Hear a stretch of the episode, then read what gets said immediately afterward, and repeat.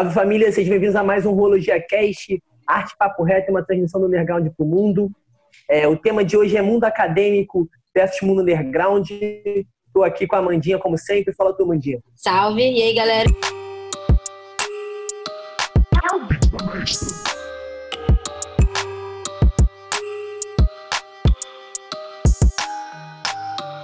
E hoje estamos com duas convidadas brabíssimas.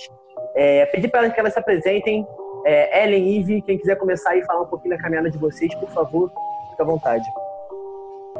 Boa noite. É, sou a Ivy, sou produtora do Brasil Game Show. É, trabalho com burocracias, toda essa parte, produção de eventos, produção artística também. E basicamente é isso. ah, hoje também eu tô no marketing da Black Star Entretenimento e da Black Loach. Oi, gente. Muito legal estar aqui com vocês. É, sou a Ellen, Ellen Oliveira. Eu sou doutoranda em Sociologia pelo IESP, mestra também pelo IESP da UERJ. É, eu trabalho pesquisando música, coletividades urbanas e violência. Me dediquei, me dedico ao estudo do rap, agora também estou estudando punk, investigando sons underground. E é isso.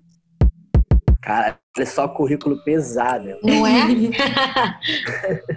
Pega a bagagem. É, então, galera, como eu tava falando, o... a gente teve esse pequeno corte aí. É bom que a mestrinha puxou a intro. É, a gente aqui segue um roteirinho, mas a conversa rolando da forma mais espontânea possível. Aí só fazer uma pergunta aqui pra gente já poder seguir esse papo. É, para vocês duas, como é que vocês enxergam o mundo acadêmico? Ele, como é que ele enxerga o underground? Existe um preconceito dentro do mundo acadêmico do underground? Cara, é, existe não existe, né? Tipo, é uma coisa muito, como é que eu vou dizer, uma faca de dois gumes, né? Porque o underground, ele é muito, não gosto muito dessa palavra, mas eu acho que é uma forma mais fácil de descrever, ele é muito misterioso para algumas pessoas, né? E aí alguns pesquisadores e pesquisadoras tentam desbravar esse mundo de forma até bastante legítima, respeitosa, mas por vezes é, esse tipo de trabalho não é tão valorizado enquanto outros trabalhos mais mainstream, digamos assim, né? Uhum. Que estudem instituições mais duras, é, um campo político mais determinado. Então, não é que role exatamente um, um preconceito com o underground, mas rola uma certa deslegitimação, digamos assim, dos estudos que partem do underground como é, forma de conhecimento.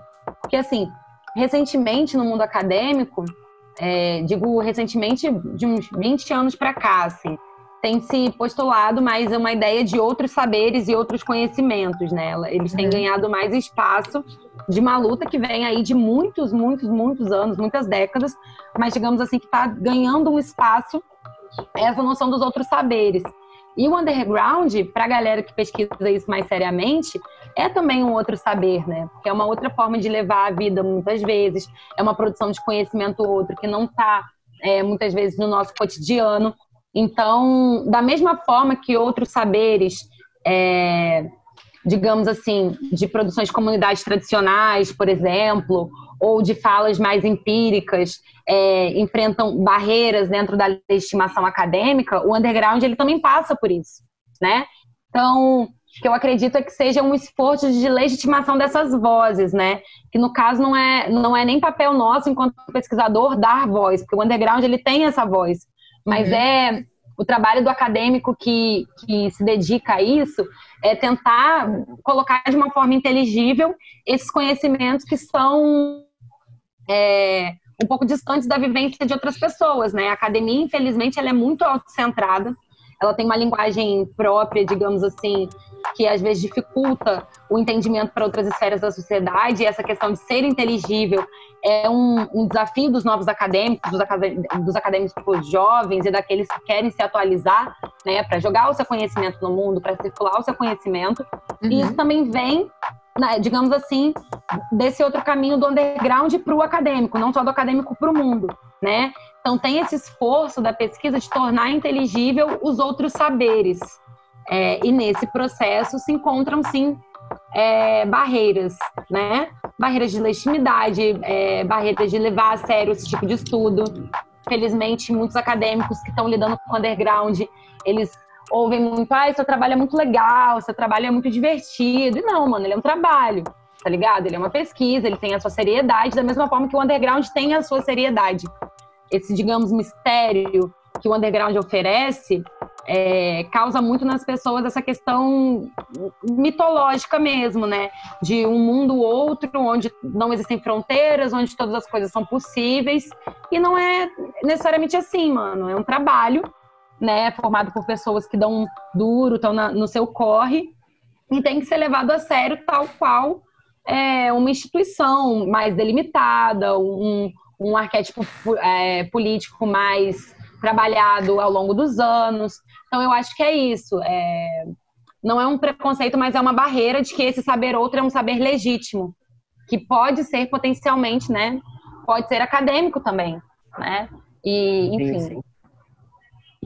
É assim, aí, a, minha, a minha visão, desculpa interromper, porque a não, minha claro. visão, né, um pouco assim de fora, obviamente que eu não tenho a sua expertise, né, em, nessa área acadêmica, mas é que realmente as pessoas não veem muito como uma área de estudo legítima, né? Então, a recepção que tem é essa, como se fosse ah, um estudo não muito profundo, sabe? Um estudo que de repente não passa muito por política, que não tem nada a ver com política. E é meio louco, né, você pensar que, pô, a música, né, toda a história do rap, de luta, não tem a ver com política, entendeu? Sim, é, eu acho que é, é muito sobre isso. Tipo, há esse preconceito em relação. É, por mais que você tente quebrar a barreira, é, sempre vai haver esse preconceito de você lidar com algo que é marginalizado, uhum. quando você vai falar da cultura underground em si. Então, vai haver essa barreira para ambas as partes se chegarem sempre, sim. A gente tenta, no, é, no máximo possível, quebrar, mas é difícil. É difícil porque você percebe que isso gera muita bloqueio de acesso a espaços quando você fala é, da cultura underground, assim, como estudo. Há um bloqueio, há um preconceito para se aceitar um, tanto um estudo, para se levar a sério os profissionais da área. Então, assim, consequentemente, vai gerar um preconceito da outra parte também não um preconceito, talvez um pé atrás, digamos assim. Não ser é, isso que tu falou é uma visão mesmo, porque existe também a forma que o jovem dentro do underground olha para academia bem rejeitando, sabe? Existe também um preconceito uhum. da, da, outra parte, da outra parte. E é meio que consequência disso, sabe? Da forma que pô, o mundo acadêmico marginaliza mais o underground ainda, sabe? Ele só fortifica a que tem no underground. Sim. Sem generalizar, obviamente, mas é algo que existe, sabe? É, a, gente, a, gente, até não. A gente teve até uma conversa no nosso próximo podcast que vai sair é, com o Mano Dia. E aí ele tava até dizendo isso, que ele participa né, das batalhas do Coliseu e tal. E aí ele tava contando até uma história, né, Tom? Que as pessoas veem é, acontecendo a batalha e não conseguem ver aquilo como um, um, evento, sabe? De fato, um evento válido, como um entretenimento, entendeu? Só acha que é uma grande aglomeração e que não tem nada ali, que aquilo não pode desenvolver nada para a comunidade também, sabe? Eu acho que é muito isso também, Sim. uma visão meio. Sei lá, eu não sei muito explicar, sabe? É meio estranha. É porque é, é, é, um. Como é que eu vou dizer? É, é, meio. Acho que tem a ver com, com os riscos é, do desconhecimento, né? Uhum. É, da mesma forma que você não conhecer algo, é, não conhecer como aquela coisa opera, ou todas as fontes que, que animam aquele fenômeno, digamos assim, como isso rola, isso desperta um. Como é que eu vou dizer? Uma inquietude de pesquisa que é muito interessante, né? Que é você tentar descobrir esses outros mundos que você não necessariamente habita, mas rola um, um é, o risco, né?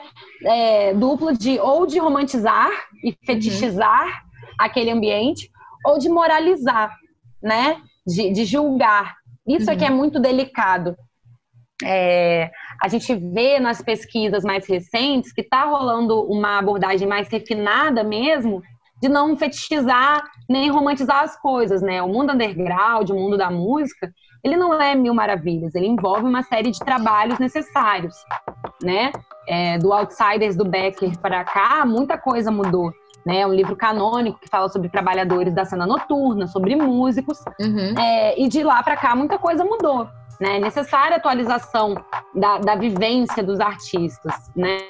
É, o artista ele é um outsider, digamos assim, o underground ele é construído para se colocar também muitas vezes enquanto uma, um mundo outro, um outsider, porque o underground ele muitas vezes não concorda com a maneira que as coisas são produzidas, mercantilizadas, aí acho que ela pode apontar muita coisa em relação a isso, mas não é um mundo perfeito. Da mesma forma que a gente não pode, por exemplo, moralizar as coisas, né? Senão a gente cai naquele discurso, é, como aconteceu, por exemplo, é, no, no Roda Viva, né? Que, a, que o MC da foi convidado nessas uhum. últimas semanas, em que se trazia um velho debate já desgastado sobre, por exemplo, a mercantilização e o fato dele estar tá vendendo as roupas no Lab Fantasma e ao mesmo tempo tá falando sobre a quebrada. Isso é uma moralização, né? De que uhum. uma pessoa que é raiz, por exemplo, não pode habitar outros espaços, que o underground ele não pode se alçar a outros mundos. Uhum, o underground ele é extremamente complexo, ele é multifacetado.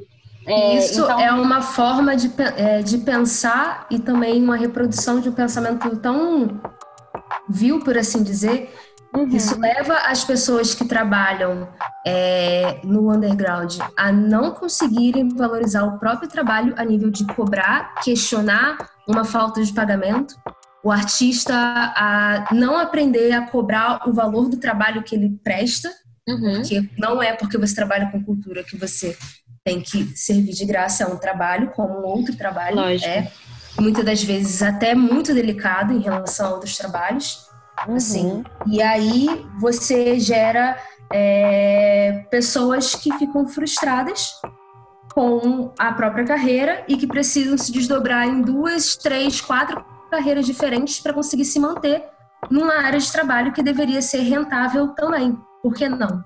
Sim. Exatamente. É, eu acho que tem muito a ver com isso, essa mitificação de que, por exemplo, o artista ele tem um, um dom, né? Essa esfera do dom, da genialidade.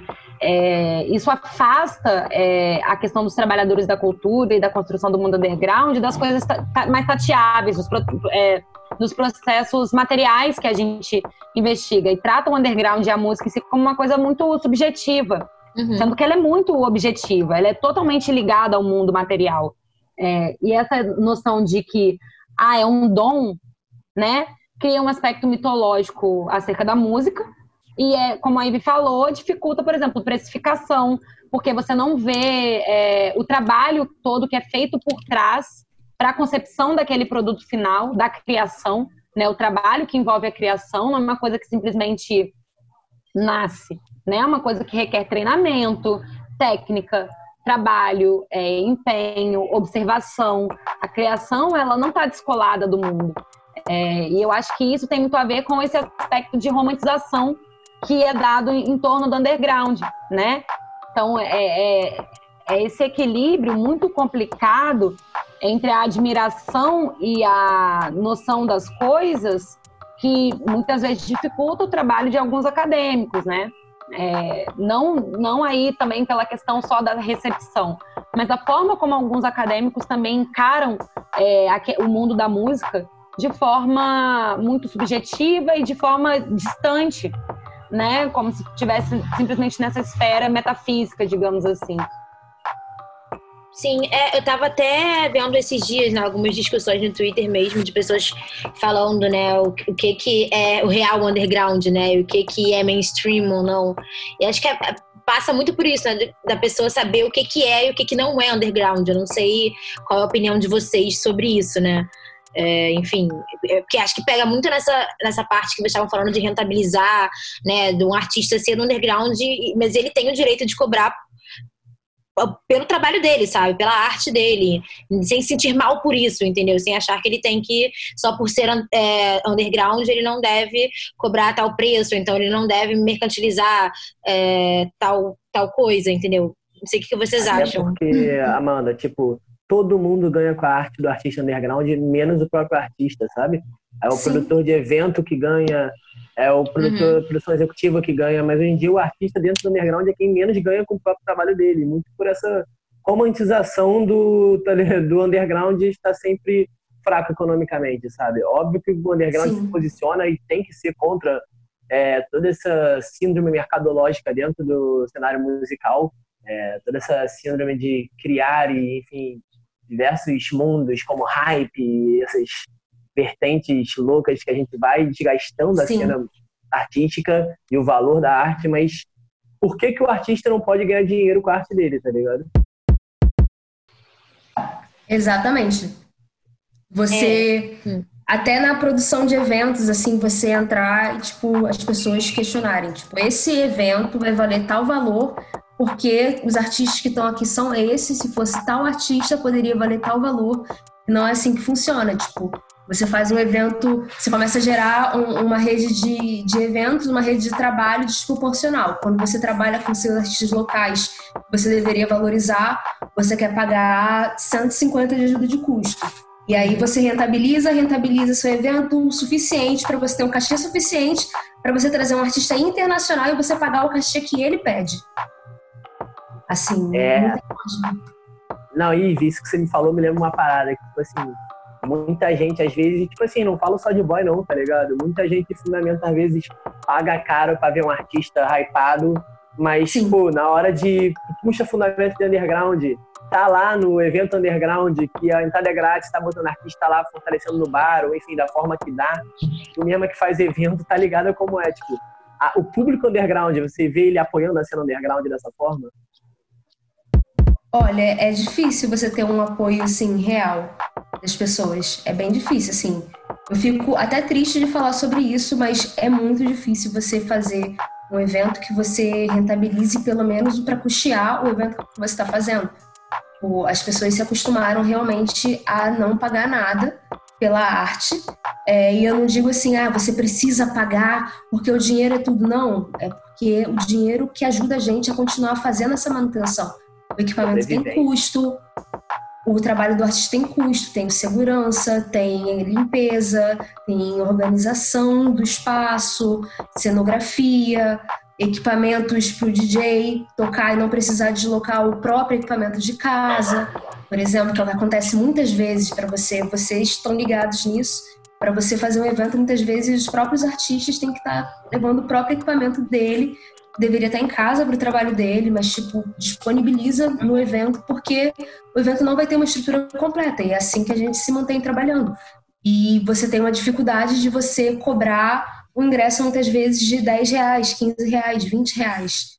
Assim, é, quando a gente estava programando o evento para o carnaval, me questionaram: você vai fazer um evento no carnaval, que é um evento gratuito, né?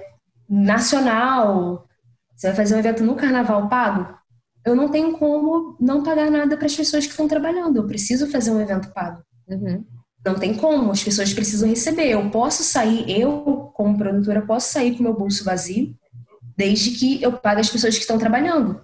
Porque uma coisa é eu me botar a risco, outra coisa é eu fazer as pessoas se deslocarem e ficarem a risco para eu ter um retorno em mídia, em marketing ali e elas não terem retorno algum. Sim. Sabe? E para isso acontecer, o público precisa pagar pelo entretenimento que ele está consumindo. Assim, já existem mil formas de você consumir arte de forma 0800, mas eventos em si, é, você disponibilizar um álbum às vezes por, sei lá, um dólar no Bandcamp, sabe? São pequenas formas do artista rentabilizar e se manter, e das equipes também, equipe de produção, porque para sair uma música envolve toda uma equipe de produção, tem todo um trabalho. Para sair um clipe tem todo um trabalho, não é só uma pessoa. É uma equipe, às vezes, de 10 pessoas, de 15 pessoas, e quando não, equipe de duas, três pessoas que se viram para fazer o trabalho de 15. Então, assim. Na maioria das vezes, inclusive. Na maioria das vezes na maioria das vezes. É difícil pra caramba. E aí a gente entra com essa questão de assim, ah, você está é, capitaliza, capitalizando, você está colocando preço em algo que deveria ser de consumo gratuito.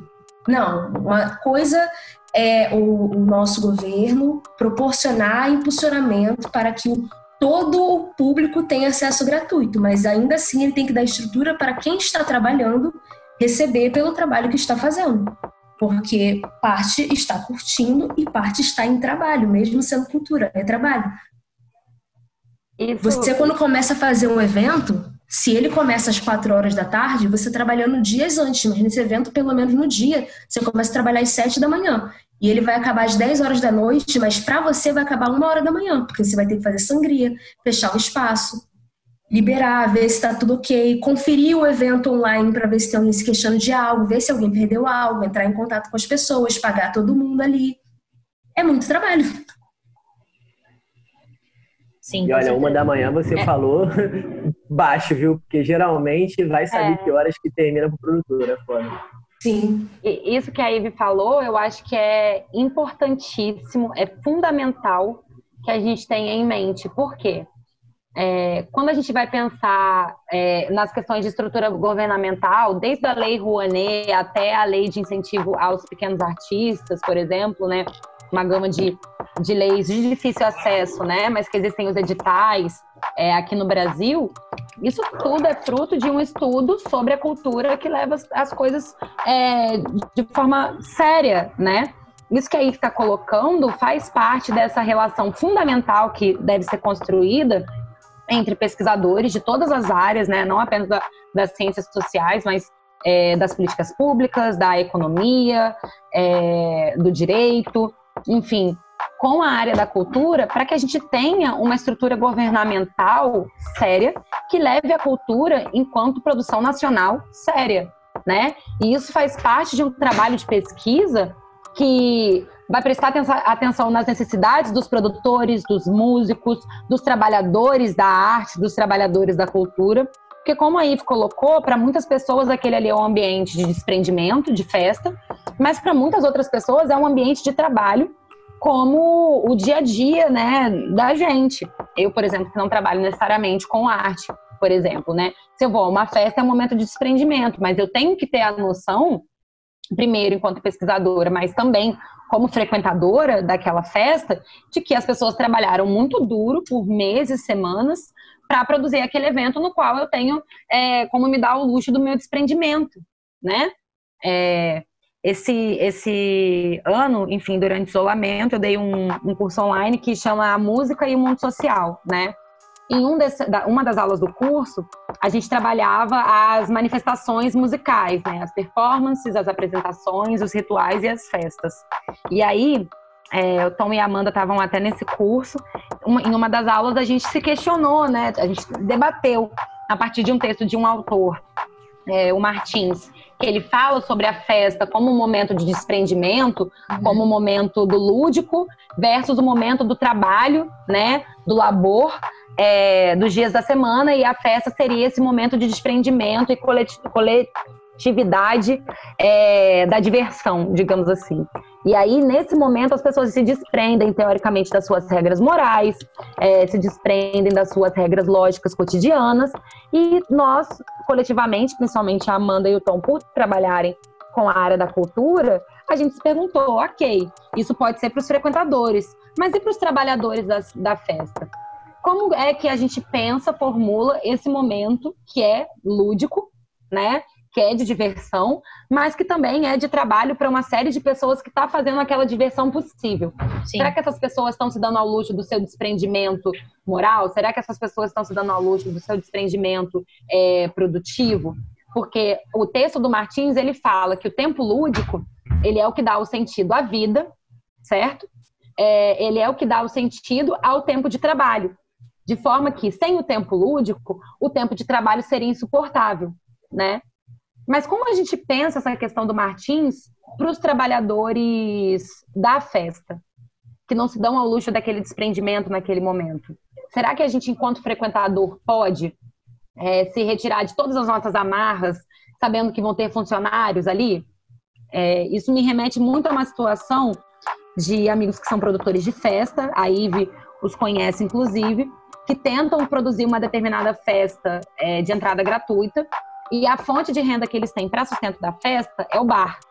E aí eles relatam para a gente que é muito difícil é, que as pessoas que frequentam a festa 0800 consumam no bar da festa, porque muitas vezes sai mais barato né? Que as pessoas levem a sua própria bebida, rachem com os amigos e passem num depósito. E eles tentam montar uma estrutura de festa que não tenha grades, que não tenha.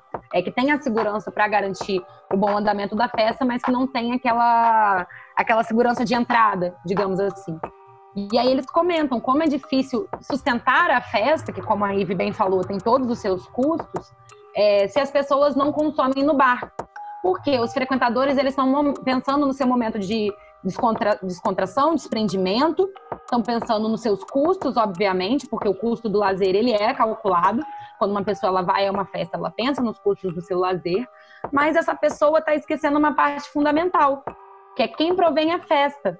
E não é apenas nesse evento desses amigos, mas é uma coisa contínua. Quando você vai numa festa 0800, por exemplo, o pessoal pedindo microfone, por favor, consumam no bar do evento porque isso é fundamental para que ele aconteça. E aí as pessoas naquele momento de descontração nem sempre levam isso a sério. Fica isso como um conselho, mas não fica isso como uma obrigação. E eu acredito que se a gente passar a pensar academicamente e socialmente a festa enquanto um momento de trabalho para as pessoas que não somos nós os frequentadores, a gente começa a levar mais a sério esses espaços e retribuir. Porque se o tempo lúdico né, o tempo da festa dá sentido ao nosso tempo de trabalho, os trabalhadores e produtores da festa são os responsáveis a darem sentido à nossa vida e tornarem a nossa rotina menos insuportável, a darem sentido ao nosso tempo de trabalho. Então, acredito que tem que haver um esforço de retribuição, que, como a Ive bem sim, falou, sim, vocês sim. bem comentaram, muitas vezes não existe, né? Eu acho que essa é uma dificuldade muito grande da produção, né? Observando vocês falando, eu, e pegando esse texto, eu fico pensando nisso, né? Como é, é difícil retribuir a quem nos dá sentido à vida, né? Sim. E, era, então, tipo assim, tu puxou um ponto que é muito ponto de vista também de evento pago. E aí, pô, acho que a Ive, tanto quanto eu, vai, vai até poder puxar esse, essa visão, tipo assim, pô, dentro de roda cultural, tá ligado? A gente que faz roda cultural, é, a gente não cobra pro evento rolar, tá ligado? De, de anos, acho que qualquer produtor ou produtora cultural de, de roda aí no Rio de Janeiro sabe da dificuldade que é fazer uma roda, porque, tipo assim, a gente não tem verbo para fazer, sabe? Então, muita roda tenta custear com barra, é, com povena de camisa, a forma que dá, ainda mais quando quer trazer um artista grande, tem que dar moral para qualquer artista que vá, porque, cara, a galera precisa de passagem, precisa ser valorizada, pelo menos, pô, nas rodas que eu faço, sempre tenta valorizar o mínimo que dá pro artista, mesmo a gente não tendo essa, essa renda. E, pô, tu bota uma roda e o, pô, a Ivy tá ligada como ela fez o evento lá no Desvio, né, Ivy? Aquele evento brabo que sim, no, sim. BGS. Você bota um bar para tentar custear a parada, um bar barato. Acho difícil você ir numa roda, um, enfim, no evento underground 0800, ter um bar caro. É, e a pessoa faz questão, às vezes, de não comprar, tá ligado? Leva uma bebida. O evento já é 0800, a pessoa leva uma bebida, ou às vezes vai em outro bar, sai de perto do evento para comprar outro bar, às vezes sabe, uns 5 reais ali que tu ajuda num, num latão, ajuda muito a galera que está fazendo o evento acontecer e ele continuar acontecendo, sabe? Sim. O underground, Sim. ele precisa ser rendido pela própria galera do underground, cara. Se não é nós por nós, o underground uhum. fica à uhum. mercê de, da mercantilização. Exatamente uhum. isso. A gente fica à mercê de Total. pedir apoio para governo e que não existe, sabe? Sim.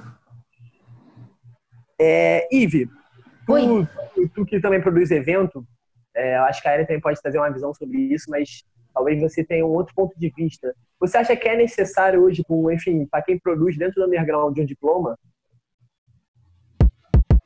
Cara, é, eu não sei se é necessário um diploma de uma universidade, mas é necessário estar sempre buscando conhecimento.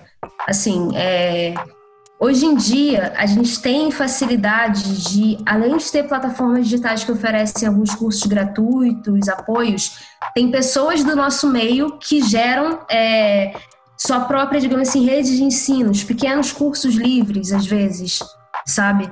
É, então, tipo, eu acho que isso facilita muito. É, eu, por exemplo, eu comecei no, na produção, na minha parte de estudos, meu primeiro curso foi de Artes e Cultura Visual no Museu de Arte do Rio. Logo assim que abriu, começaram a dar cursos lá e aí eu me inscrevi e fui fazer esse curso.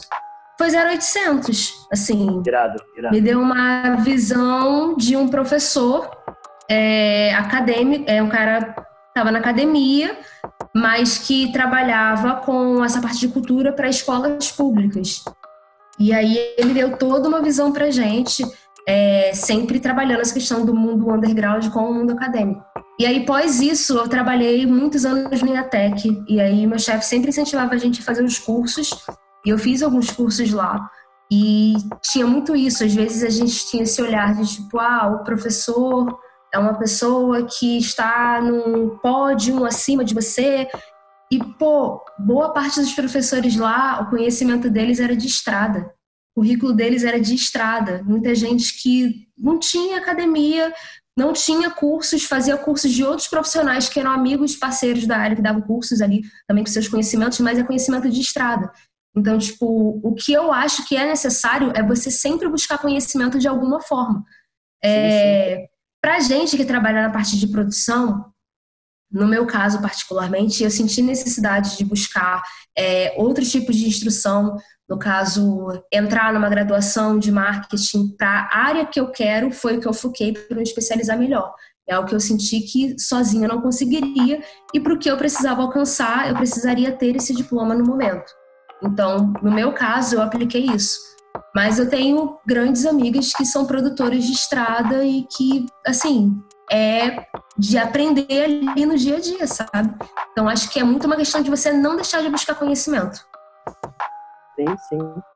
É, é meio que, até, pô, eu acho que a proposta dentro do, do hip hop underground mais, assim, independente, assim, é incentivar a busca de conhecimento, tá ligado? Sim, é, exatamente. Eu não acredito muito que é necessário um diploma para tu fazer o corre, mas, tipo assim, o próprio artista, cara, estuda, tá ligado? Estuda. Sim, é, é e às vezes. Mais. As pessoas às vezes fecham muito a cabeça para isso, por exemplo. É, o avanço que seria se a maioria dos artistas tivesse acesso, por exemplo, para aprender inglês, digamos, aprender outro idioma, aprender inglês.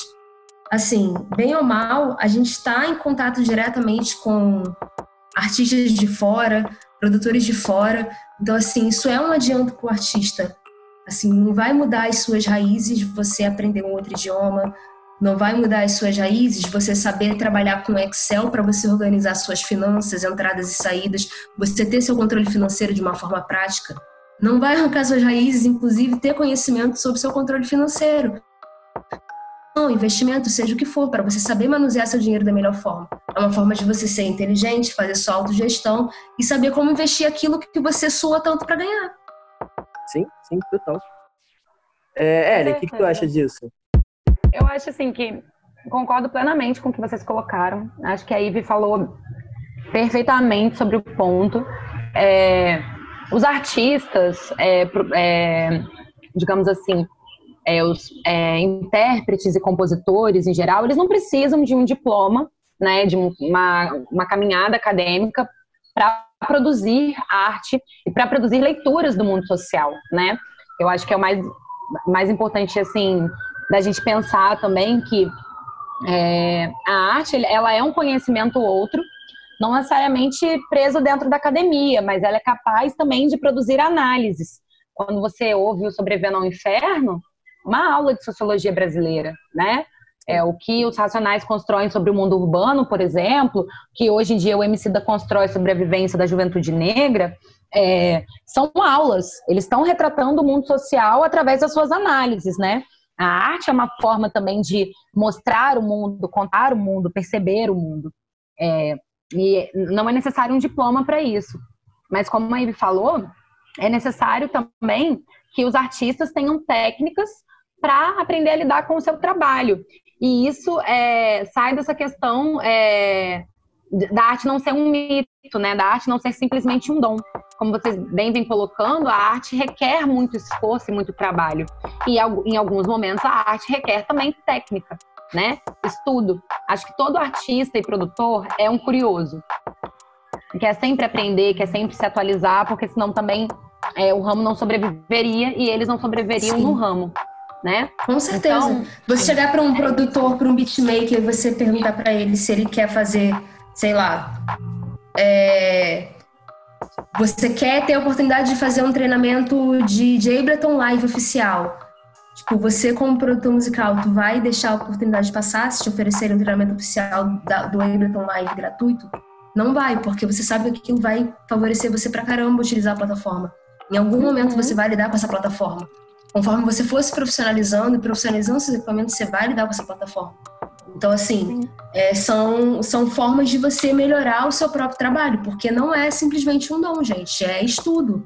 Sim. Também é estudo. O underground, ele é vivência, mas é além de vivência, tá ligado? Acho que a gente tem que é, desconstruir a sensação de que não é necessário estudo no underground, sabe? Eu acho que isso enfraquece muito o potencial que muitas artistas fodas têm dentro dele, sabe? Uhum. E existem diversas nisso. formas, né? E existem diversas formas de estudo, né? Não necessariamente você tem que seguir uma carreira acadêmica para estar tá interessado e aprender sobre as coisas, né? Eu acho o MC dele, ele é um exemplo muito bom, assim, de como o underground ascendeu a meios mainstream e não deixou de ser underground pela própria vivência que o MC da apresenta e pelo underground que ele movimenta através do trabalho dele, né? E ele é um cara super interessado, super bem letrado, é, tá sempre procurando literaturas que falam sobre os temas que ele está interessado, técnicas. É, ele soube investir o dinheiro dele, ele soube trabalhar a marca que o nome dele se tornou. E como a Ivy colocou, isso é fundamental para o crescimento de um artista, né? Levar o underground enquanto trabalho é ter noção de que esse trabalho precisa de preparação e estudo, né? Nisso é, não tem nem, nem mais o que acrescentar, porque eu acho que a Ivy colocou perfeitamente tudo, assim. Gente, é, infelizmente o nosso tempo está acabando. Eu queria pô, agradecer ao máximo que, cara, foi tanta ideia foda que eu entrei em imersão aqui. Parece que eu chatei a visão passada aqui, papo reto. A ver, o espírito deu uma saída, ficou somente absorvendo aqui só essas visões brabas que vocês deram. Foi lindo demais essa edição hoje. Eu queria, pô, até um dia que vocês voltem, porque muita ideia e muito conteúdo para trocar ainda com vocês. Uhum. É, queria agradecer a todo mundo que escutou até agora. Acho que cada um que escutou aí absorveu bastante visão. E pedir para vocês darem uma, uma despedida de vocês, falando um pouquinho, se quiser falar do corre, enfim, dar um salve para alguém, fica à vontade aí. Ai, gente, queria agradecer o convite, é, agradecer a todo mundo que está escutando e sigam o Brasil Grammy Show, sigam o Black Star nas redes sociais. É, acho que é isso. Obrigada.